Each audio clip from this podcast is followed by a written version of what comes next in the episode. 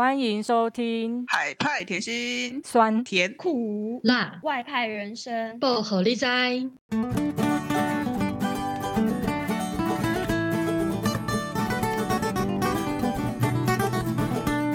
Hello，各位听众，我是菲律宾的凯凯，我是柬埔寨的马吉。哎、欸，我也是柬埔寨的怎么会这样？哎、欸，好，没关系，我们继续。我不是柬埔寨，我是非洲的树。对，哎、欸，我们现在 我们的介绍要改了，哎，有点不习惯。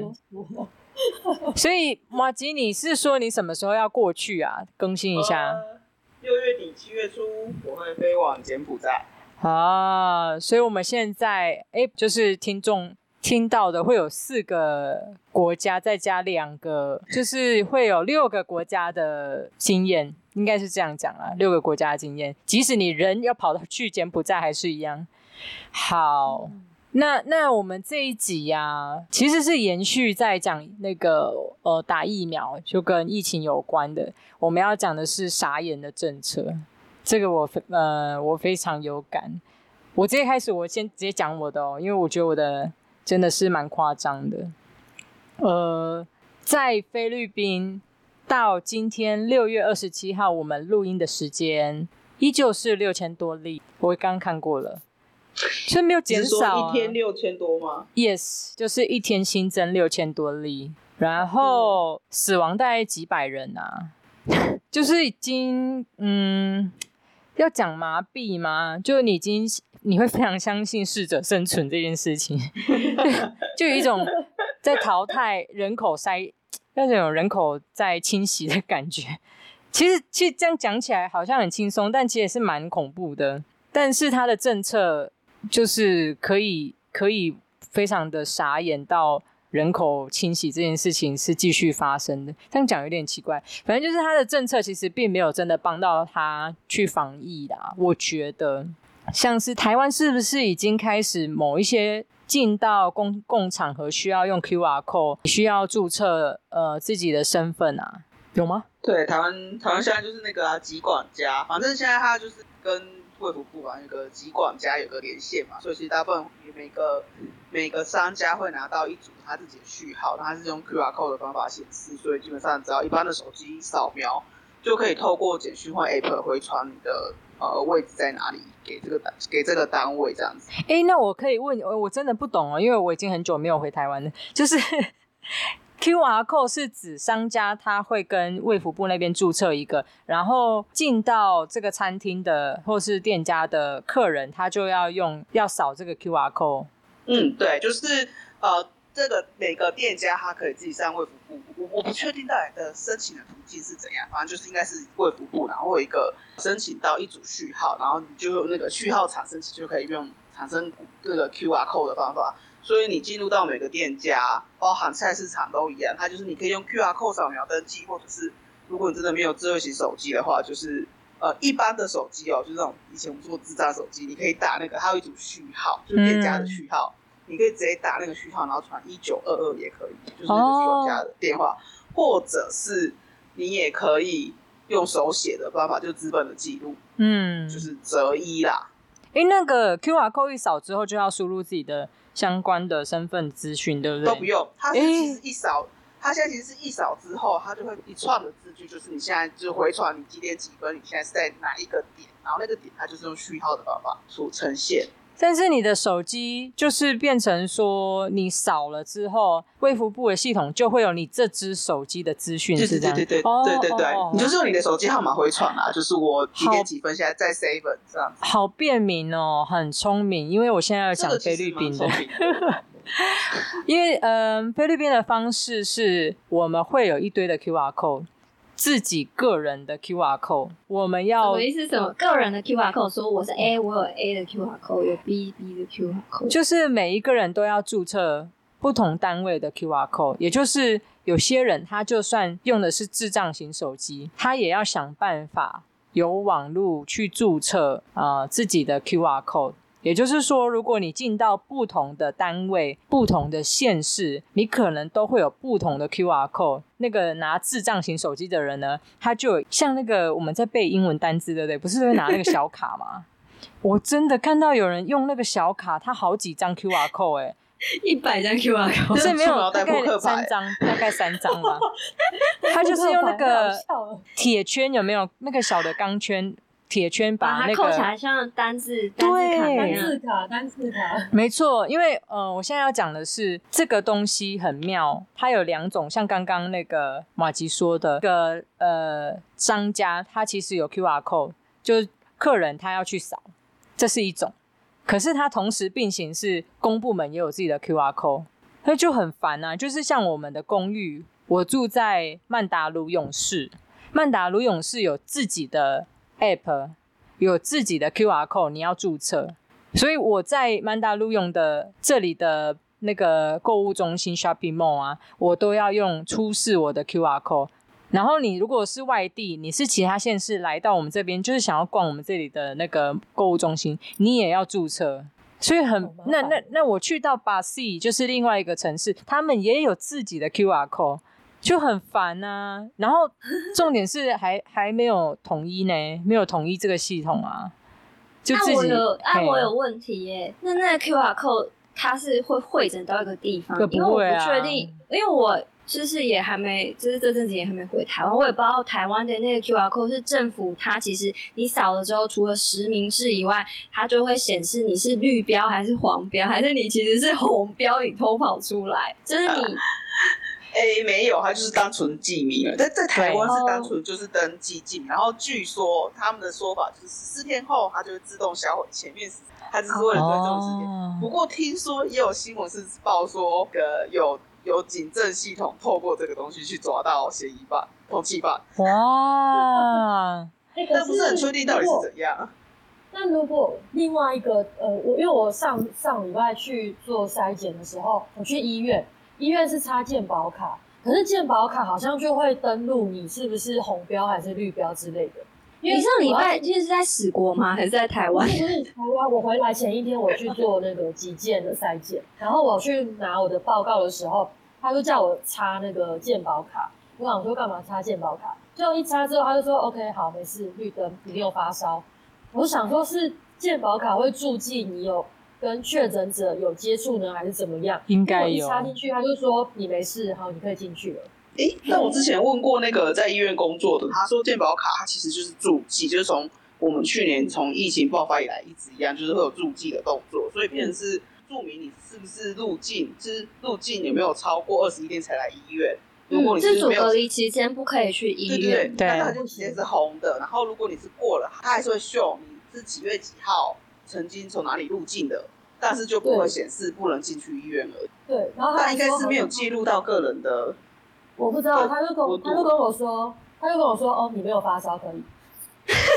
我好看，我会看得出我们发烧，不是我们对啊，反正现在重点是我们在扫这么多的 QR code，它到底是会到哪一种程度的那个追踪？你说疫调登记记名？我我也不确定他会做这件事诶、其实，呃，菲律宾这边的疫调，一根本就没办法疫调了，完全这个这光这个县市就几百，每天几百例啊，所以他要疫调没有像台湾这么好，但是你又每天手机就存一堆 QR code 啊。对，确实我觉得疫调是有困难，是就算是台湾，它有时候跨县市之后，那个线就会自然断掉。对，然后我觉得疫调这件事应该我不知道其他国家、欸，但我觉得好像台湾已经算是做的不错，因为史国根本就没有在做疫调，菲律宾也没有啊。对啊，我不知道柬埔寨或越南有没有，因为我觉得很难诶、欸，对于这些国家，柬埔寨有耶。越南之前也有初期的时候，然后我很认真在看那个意调表。初期好像是一个明星，就是还有一个官员，然后他就会写说啊什么官员官官员的老婆确诊，官员目前隔离中，官员的老婆跟谁就是同住，然后又去找了哪一个邻居，然后邻居又有女儿在外省，对，难相信。但应该只是初期啦。想一想，如果菲律宾要这么做，他们每天所有的公部门都会很爆炸。对，越南一开始也是一样，现在应该没办法，因为现在越南这这几天还是八百亿一天嘛。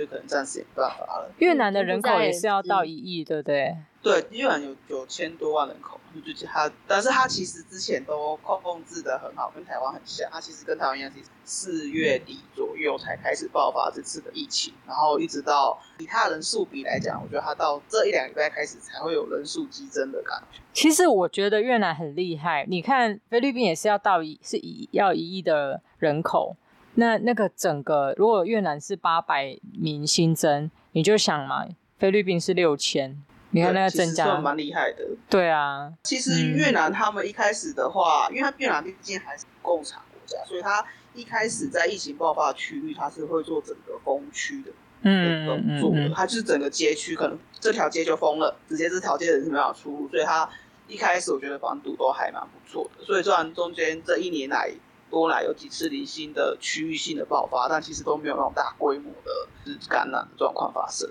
嗯。其实你这样讲说越南它是共产国家，所以它封区感觉比较有效。哎，其实菲律宾它虽然是嗯好民民选总统，但是它也有封区，哎，就是整个区行政区的人待在家里，然后依据身份证出门还是那个户长出门的，就现在已经。嗯已经不能大规模的封锁，所以它只分那个特殊呃比较多新增确诊案例的行政区去封锁，就是外面的人不能入境，里面的人也不能出去，然后要待在家里跟呃依规定时间出家户代表出来。我觉得还是跟越南差很多，是因为你看他们总统就一直说哦不打疫苗要病掉，然后没戴口罩病掉，大家还不是一样，就那个威胁的程度跟实际上做的还是差蛮多的。对啊，所以会到六千多例，老实讲不意外啦。然后刚好也说到，刚刚就讲 QR code 嘛，就是我觉得它其实很没有效率的，它真的也没办法做到易调。呃，像是我我自己先说好了，其实我在三月底有确诊过，那我确诊后就通报住的这个宿舍，就应该讲就公寓大楼的呃管委会。那管委会才去联络，呃，类似像联络市政府跟那个卫福部这样。那医院那边是不会回传的，医院他没有回传资料给呃卫生卫卫福部，诶，是因为我我我去通报市政府才知道，然后五天后才跟我联络，然后我这五天我随便乱跑真的无所谓，防疫防疫破口，就呃也不是我，我是很诚实的人，我有通报呢。其他人我不知道他住在我隔壁还是哪边的有没有通报，非常 free，真的非常 free。你在隔壁，你呃隔壁的人他如果确诊，他出来倒垃圾你也不会发现啊。就是那个要怎么说佛系防疫嘛。然后他那个卫卫福部的五天后联络你，就说你现在状况怎么样，然后叫你回传简讯。就这样，然后也没有每每天在做什么温度测量，没有。然后第十四天就打电话过来说：“哦，你已经十四天了，嗯，恭喜你。”对，恭喜你已经过了十四天隔离，依据什么什么什么办法，诶，你可以去区公所领那个健康证明了。那我就说：“啊啊啊，什么东西？呃，请问是有人会帮我去去公所领吗？”他说：“哦，没有，你可以出来了。”我说：“哦哦哦哦。”哦，我吗？自己去哦。他就说：“哦，对啊，你自己去啊。”啊，我就去了。那健康证明是为了要证明你是健康的，这样吗？他的意思就是说，十四天了，基本上是没有传染给别人，就是没有传染力了。你可能身上还是带病毒，但没有传染力，所以你可以去区公所领那张纸，然后它上面就会证明哦，你已经隔离完了，已经健康了。然后你就会从那个，觉得体免疫就对了。对他，你就会在那个，你知道现在每一个国家每天都有做那个疫调疫情的更新嘛？我就会从确诊变到 recover 复原的那个登记里面，我就不再是确诊喽。即使我身体里面有还有病毒，虽然跟我们主题一样傻眼，超级傻眼，蛮酷的哎。反正就是十四天后，你要不就是。变成 recover，要不然可能就是变成死亡那一块就对了。很激动，他会问我啦，他就说：“哎、欸，第十四天了，哎、欸，现在状况还好吗？有什么症状吗？”我说：“哦，没有、欸，哎，都很好。”我说：“哦，好啊，那你第你今天可以出来了。哦哦哦哦，你可以去区公所领了。”所以我在区公所就大排长龙，大家跟我一样做一样的事情，我们都在领那张纸。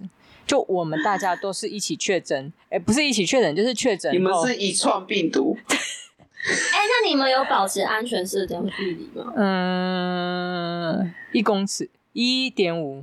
你讲的很心虚。对，我讲的超心虚。不是，重点是都没有人觉得区公所是一个大染缸吗？我比较想看那个承办员他穿成怎样。没有，他他他什么？他就口罩跟面罩。他也没有戴手套哦，他也没戴手套。那他有一直用酒精洗手吗？没有，他不在乎。嗯，好像没有。可是我们每个人都被要求要自己带那个原子笔。哦哦，对对。现在这里都是这样哦。嗯嗯。哎、欸，那你有去刻印章吗？哎，这是台湾的长辈一个新的流行趋势。他就是因为我刚才不是提到那个是，如果你没有手机就可以用手写的嘛。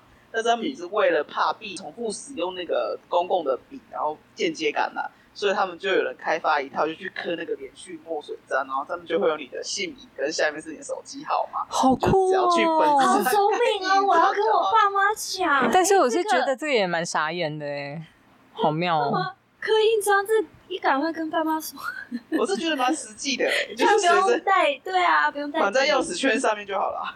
那你跟那个菲律宾的那个英语小卡一样吗？英语小卡 QR code 自创不一样，我们只要自固定的电话号码就好了。对啊，我们也是有固定的 QR code 啊，我也是有三个 QR code 啊。很少的就对了，对，就是是二十六六。他如果有去其他县市的话，可能就都会用到。太夸张。反正我每天，嗯、呃，会一定会用到一个，就是我进到，呃，我进我自己的公寓会用到。可是我如果进到这里很有名的素食店叫 Jollibee，好吃，他可能也会扫，他就看每一家分店啊，就是会扫他们自己的 QR code。或者、欸、你这样讲，忽我我我忽然想到那时候，嗯，就是台湾疫情还没爆发的时候，有一些学校。学校他们是用这个方法，就是你只要登录过一次，然后你就会产生一组你自己的序号，然后你就每次进去就给管理室管理员扫你的那个 QR code，就你自己的 QR code。对啊，就是这个啊，现在这里就是这样做啊。哎，可是你看我去到 mall 里面哦，mall 的门口扫一次曼达鲁勇这里是政府的注册 QR code，我进去不同店家又在扫他们不同的 QR code，哎，就是他们自己店家有 QR code。然后我我扫了之后要填基本资料，那你就会站在门口填完这些资料，你才能进去。我去星巴克买饮料也要这样哎。哦，对对对，就是台湾那时候疫情还没有爆发，没有统整的时候，很多店家都是这样子，就是你自己扫一个店家的 QR code，然后有点像是扫到那种 Google Google Sheet 什么那个 Google Sheet，然后你就填那个。工作表单，这里也是啊。我现在去到哪些店家？现在已经没有店家这样做了。嗯嗯嗯，我在这里还是这样。那柬埔寨真的是走在时代的尖端。他怎样？柬埔寨怎么样？二月的时候，就是那个 QR code，就是反正是政府的。那每个店家就是要去跟政府登记，然后他就会拿到一个 QR code，然后他就会贴在门口。然后你每次进去，只要你有进去到那个空间，你就要扫，然后给店家呃服务人员看，或者是给保全看，你才可以进去。而且你上面要显示是绿灯，因为我只有显示过绿灯，我没有显示过其他灯，所以我不知道为什么会显示到其他灯。对啊，是连接 App 吗？嗯，它没有连接 App，欸，它其实因为我们的手机全部都是有绑名字的。就是在柬埔寨，就算你是买那种预付卡，都是记名的，手机都是要都是有记名的，所以我猜有可能是实名制。可是为什么会有绿灯跟红红灯？什么原因会变红灯？哎、欸，这个。我不是很确定，那我听人家说，听人家说，因为上面全部都写监狱。我听人家说，那上面有可能是，如果你是隔离的期间，那你就是外出的话，那你扫的时候就会是红灯，哦、然后我不知道对方会不会叫警察。所以他就是绑定了我们的健保卡跟那个，他是绑定你的手机，我们的我们的健保卡。对，我说我说他就绑定了原本的手机，然后加上健保卡的功能。哦，怎么感觉柬埔寨的好像很厉害、欸？很厉害。哎、欸，但是他实际上到底怎样，我是问号。嗯嗯嗯嗯嗯，对。那柬埔寨有傻眼的事情吗？还是只有菲律宾很傻眼？哎、怎么办？我都不觉得不傻眼。柬埔寨做的很棒。没有，就是我可能就是我了解，入境随俗就是一个释怀，是释怀。而且他有做，你就会觉得天哪，他有做哎，不得了，好棒哦！我要拍拍手哎，掌声对，就是你的第一个反应就是，哎，对耶，他有怎样怎样哎，哎。但那时候越南就是有很多的政策，然后我们很像不是在东南亚，柬埔寨不属于东南亚的一员，柬埔寨那时候很像跟着欧洲一起。我自己觉得，因为那时候法国在大爆发吧，那时候就是柬埔寨才有很多一些奇奇怪怪的政策啊，然后政府官员会出来呼吁，然后我们就想说，嘿，所以我们是在欧洲吗？就之前都很安静，然后现在才因为什么契机？他也没有现在啦，也是有一阵子，哦哦、只是他有推出一些政策跟措施的时候，正在这边就是待在这个国家已经变怎在，就觉得哎呀很很棒哎，这样是那种哎怎么没有错？用 IE 上传东西就对了，就速度会比较慢一点。哦，十国嘞，十国嘞，十国很安静的样子。十国有没有比较特殊的政策？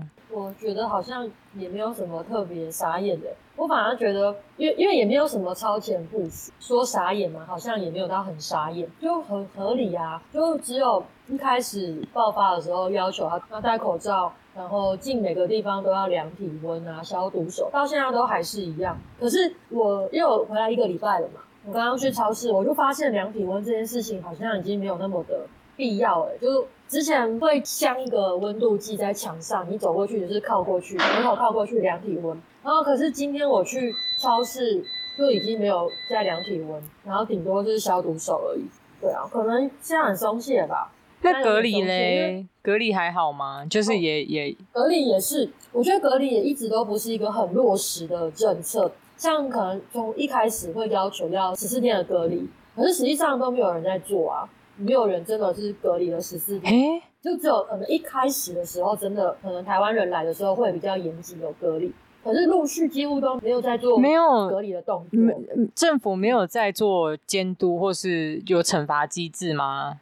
没有啊，没有，欸、完全没有，佛系隔离耶。对、啊，所以境外进入也不需要再隔离了，还是它其实有规定，只是大家没有照着假装隔离，实际上没有。现在根本都没有在，都连假装就不用，就不用隔离了。对，现在都不用假装了。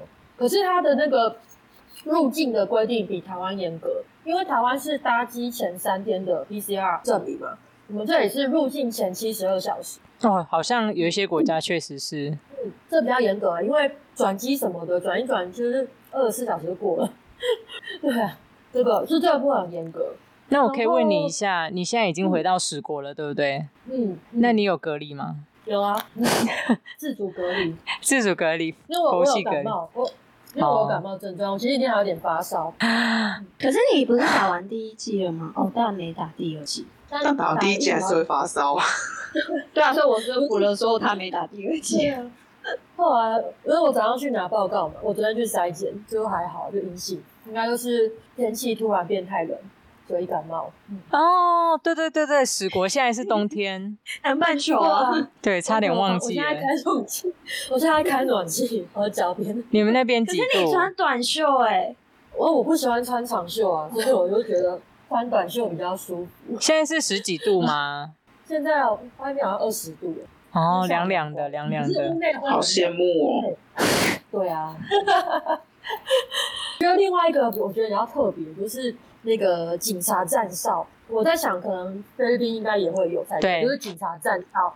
我们会在各大城市的入口，就是交流道啊，会有警察站哨。当然，那也是因为一开始的时候人民没有戴口罩的习惯，所以会要求警察站哨去检查车子的人，或是高层也不能高层载嘛，就是公车不能载满人。一开始的时候，警察会检查，可是后期因为大家都已经必要都会戴，没有没有人白目不戴口罩，因为会罚钱。所以大家都会戴口罩，然后坐公车后来也有解禁，就是可以载满高乘载也没有问题。可是还是会有警察站哨。那你觉得，我就在想说，那警察现在这个站哨用意到底是什么？后来我发现，就是想要看油钱的时候啦，就会把你心情好的时候就让你过去，也不会拦你；然后心情比较差或是怎样的时候，就会一一盘查每个车子，然后找你各种小毛病，就要看你的钱，然后收你一些。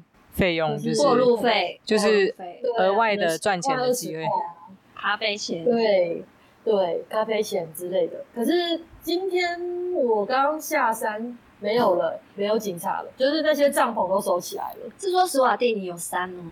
对，请回去看第一季。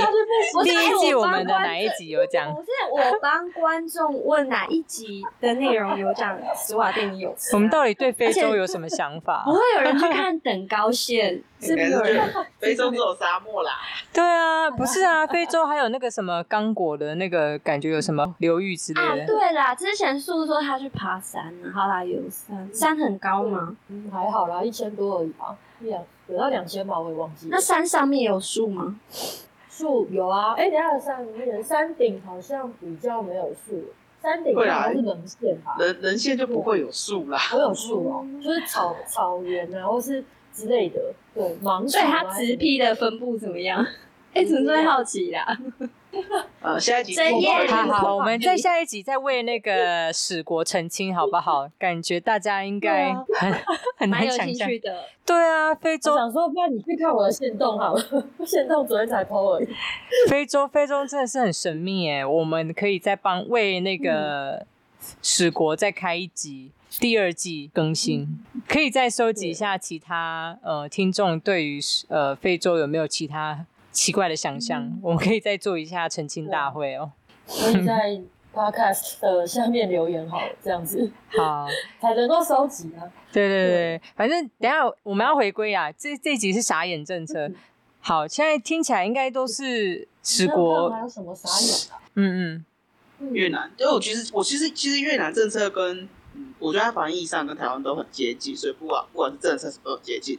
不过我觉得最近有个新闻蛮有趣的，是那个应该很多人会看，因为你知道越南在太多台湾人的，有很多社团都会分享，就是就是越南政府考量之后，它是优先先让厂区，就是工业区的可以优先施打疫苗，所以意外的很多外国的外国人在在越南工作的都优先施打疫苗。就如果你在厂区工作，就很多台籍干部都已经打到疫苗。是打什么疫苗？这很重要。呃，目前听起来比较多是 AZ。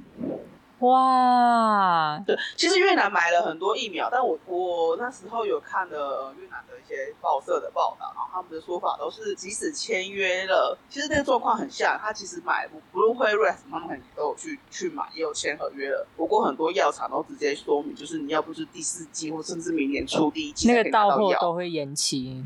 都会延期，然后但是他们目前有就是 A Z，、嗯、我不确定到底有没有中国的疫苗，但是呃报纸上是没有，目前是没有提到中国疫苗。但是越中国有捐给越南五十万剂，哎，最近的新闻、嗯、没有，我没有注意到这些，但我看到越哎、欸、日本好像也是捐 A 给他们。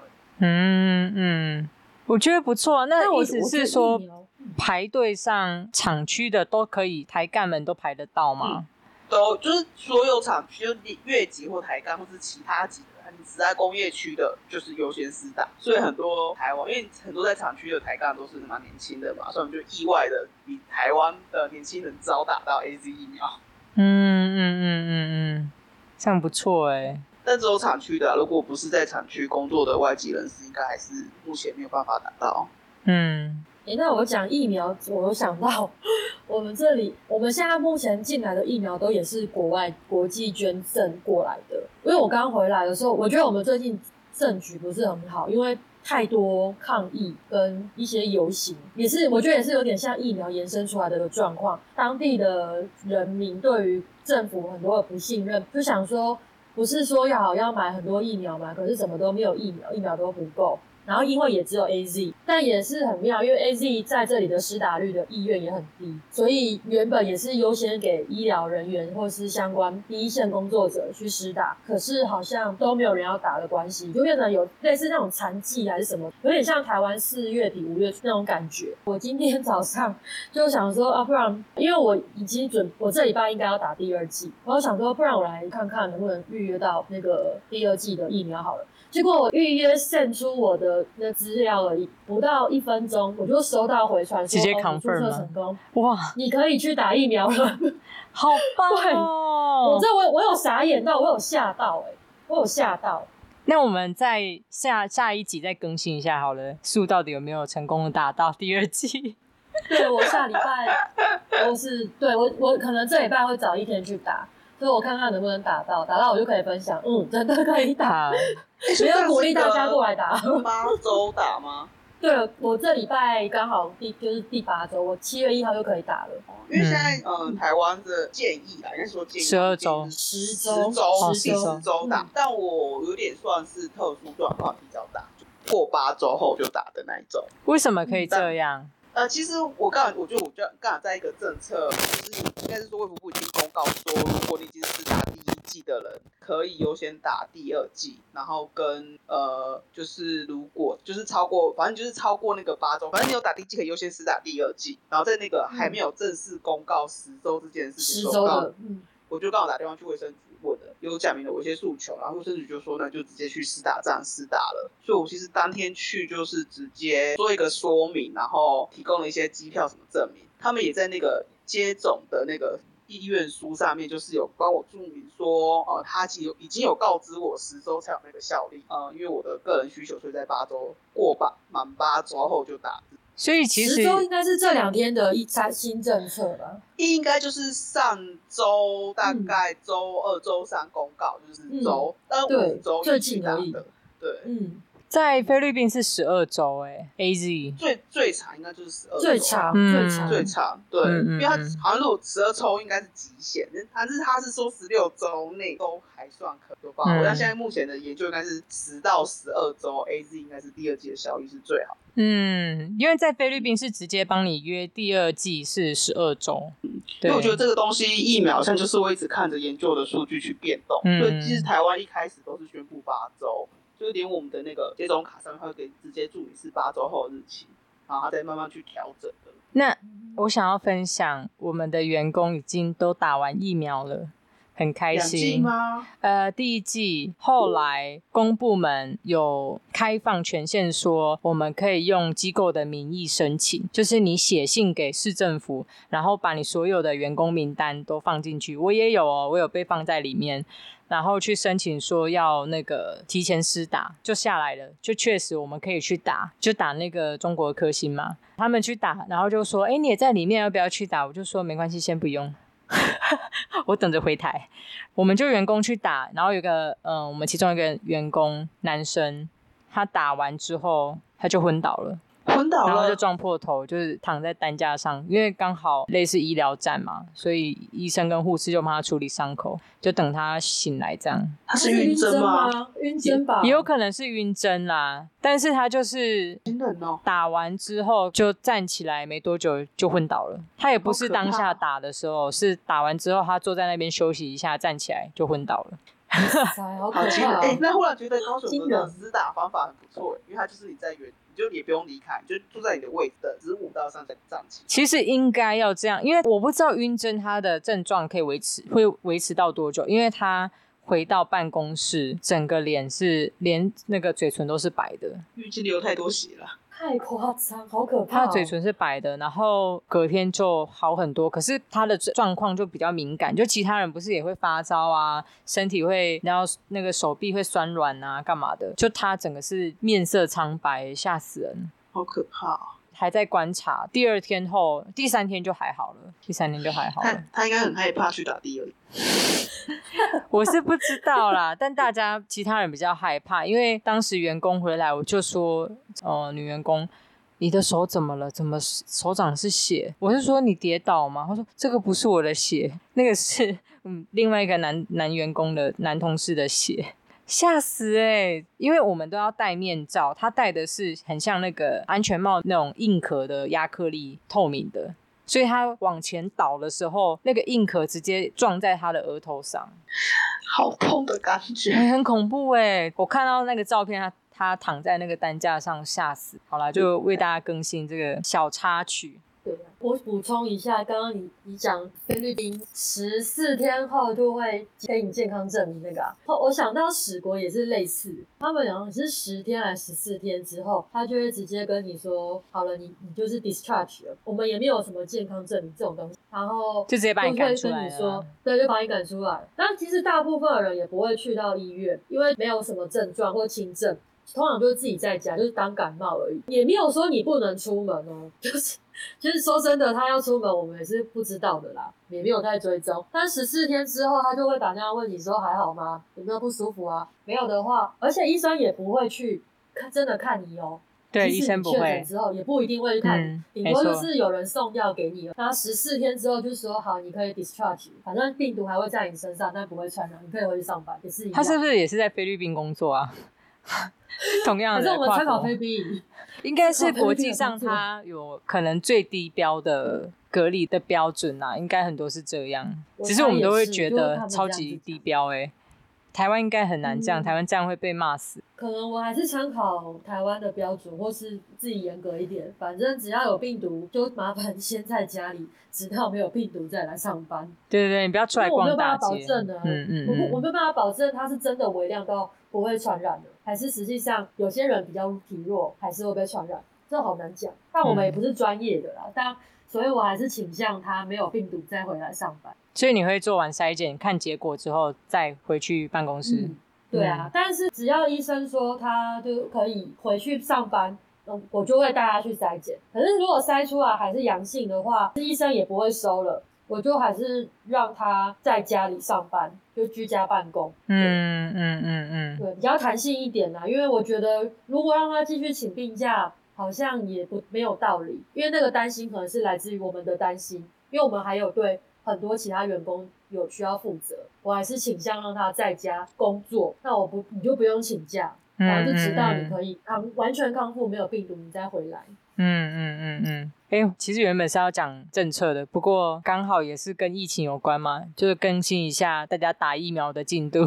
还有，哎、欸，上上集是讲跟居家办公跟隔离有关的吗？对啊，对啊。那我们下一集就再看看有没有机会更仔细的讲我确诊的过程，或是还有更有趣的主题，就或是拭目以待吗？你想要知道什么？对啊，或是大家想听什么啊？对啊，嗯嗯嗯，也可以告诉我们，反正回馈给我们，我们对啊，再来安排安排。对，我们会做滚动式的修正，不会很夯吗？好啦，那要校正回归吗？再讲。对对对，我们会在。如果我们前几集有哪一些资讯是有错误的，也烦请跟我们说，我们会做校正回归。好，或是我们自己发现有错误，对对对，我们会自己在做那个，再再出来道歉。澄清大会，一直在开澄清大会。即使在国，即使在国外，我们也是要大家十四个。对对对对对对。好好好，那我们这一集就先到这里哦。好的，好的，拜拜，拜拜，拜拜。